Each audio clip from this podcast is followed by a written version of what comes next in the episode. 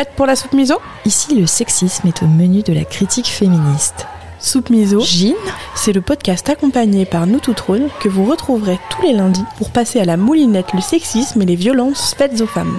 On diffusera des témoignages anonymes autour d'un sujet par semaine et on discutera ou toutes les deux ou avec des invités de ce sujet.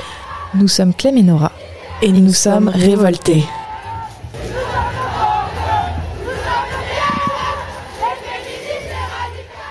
Plouf, nous venons de plonger dans la marmite des injonctions adressées aux mamans.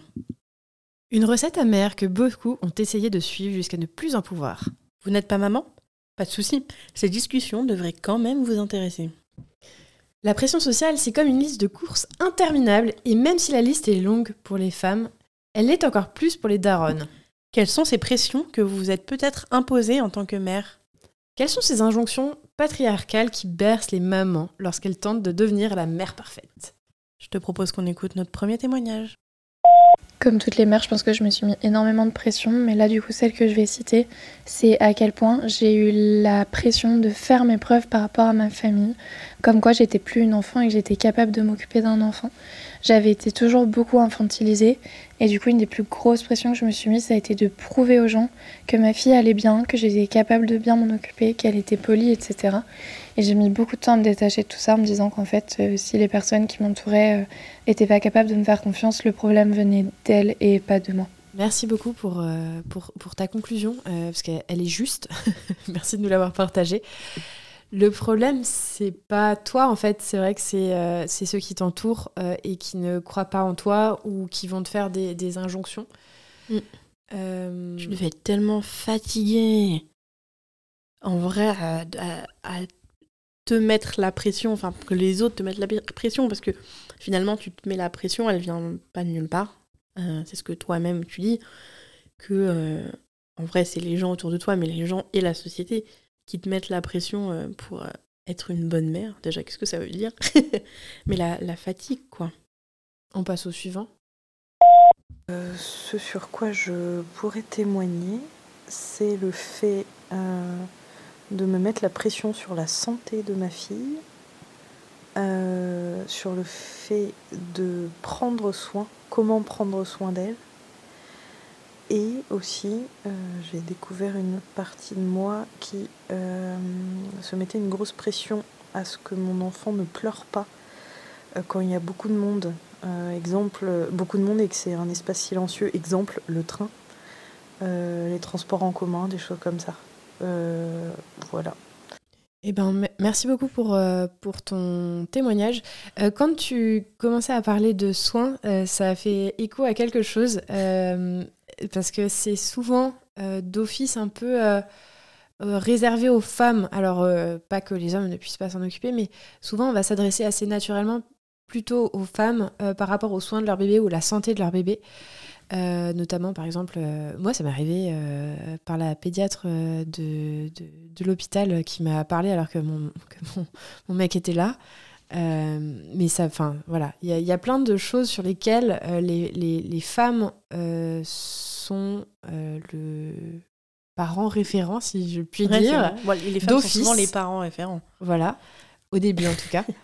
Euh, et c'est enfin, le, le côté euh, mère parfaite euh, et l'injonction euh, aux daronnes, c'est aussi euh, bah, euh, les, enfin, avoir euh, les couches lavables, euh, faire euh, la DME. En gros, euh, si, si je résume, c'est manger, faire manger des, des trucs Avec les entiers mains. avec les mains euh, au, au bébé. Euh, Non, mais il y a tout. euh, la question de l'allaitement. Allaite, mais pas trop longtemps. euh, ouais. Euh, faut que tu reprennes le sexe après la grossesse euh, rapidement, quand même. pour Pourquoi? Parce qu'en fait, mon mec, il se casse. Ouais, c'est ça. Euh, mais ça, de toute façon, c'est tout le problème. Donc déjà, sur la question du soin, on en a parlé sur les cadeaux genrés. Dans un autre épisode, on parle le soin, c'est quand même très réservé aux femmes. Et les injonctions, c'est quand même... Il y a beaucoup d'injonctions patriarcales et faites aux femmes. Euh, on le voit d'ailleurs dans le monologue d'America Ferrara dans le film Barbie qui est sorti cet été, euh, où elle fait un gros monologue. C'est d'ailleurs ça qui sert à, à dénouer l'intrigue, etc. Euh, vous pouvez le retrouver sur internet, mais elle parle des injonctions faites aux femmes, mais c'est pire pour les mamans en fait. Et une espèce d'ambivalence un peu là-dessus quoi. Faut que tu reprennes le sport. Eh oui, et le boulot. le boulot. Ah, mais travail, mais soit à l'heure à la maison pour coucher ton Ouais, bébé. c'est ça. Mais surtout, reprendre le travail, c'est important pour ton équilibre personnel. Mais par contre, le congé euh, parent euh, maternité, il est euh, quand même pas très long, quoi. non, et par contre, celui du papa est très très court pour le coup. Un mois. Euh, 28 jours, même pas un mois. Et non obligatoire. Oh, mon dieu, il est temps que ça change un peu. Moi, j'ai une reco de livres.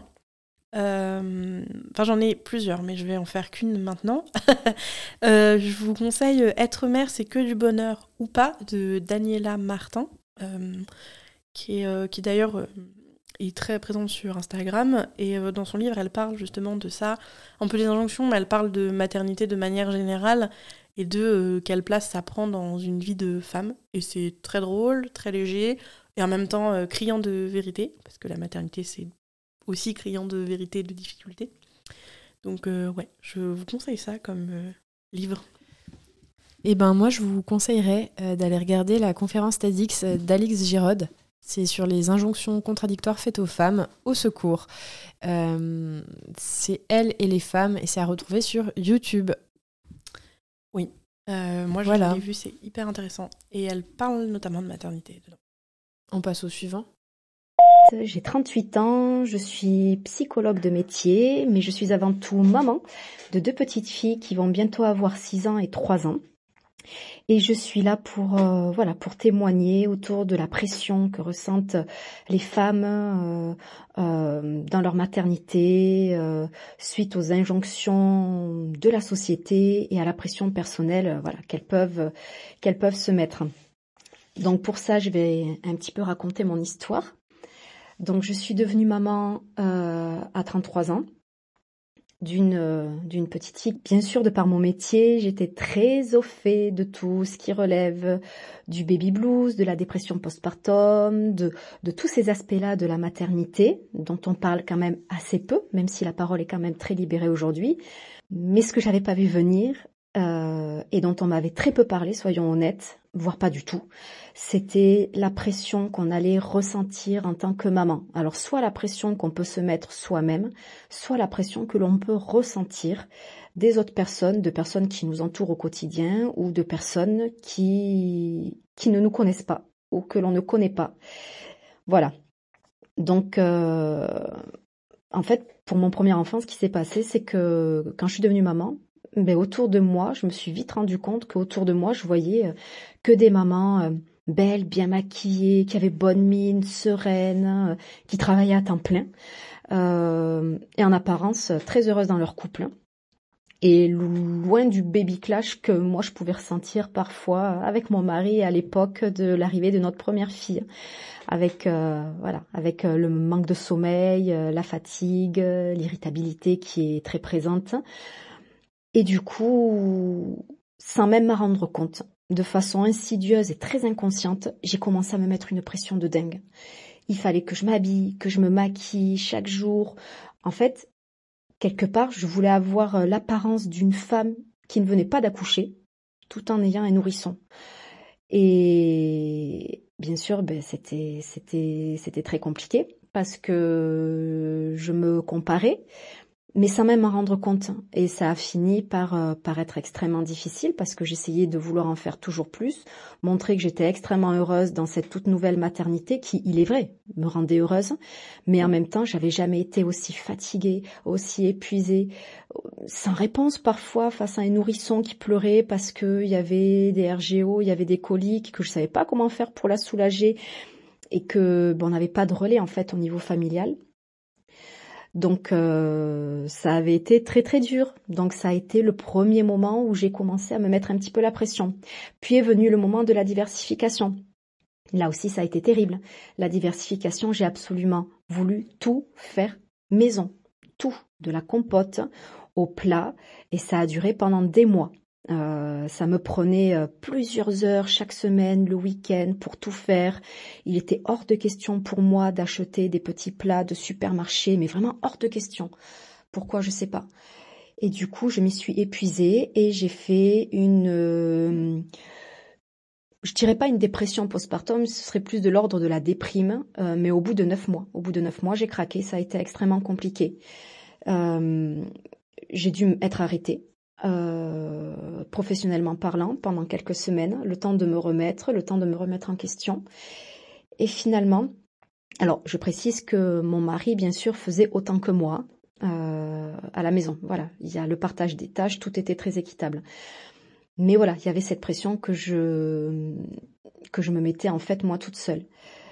Donc il a fallu que je me remette en question, que je réfléchisse, que je vois ce qui était prioritaire, que je vois ce qui ne l'était pas, ce qui était important et ce qui ne l'était pas.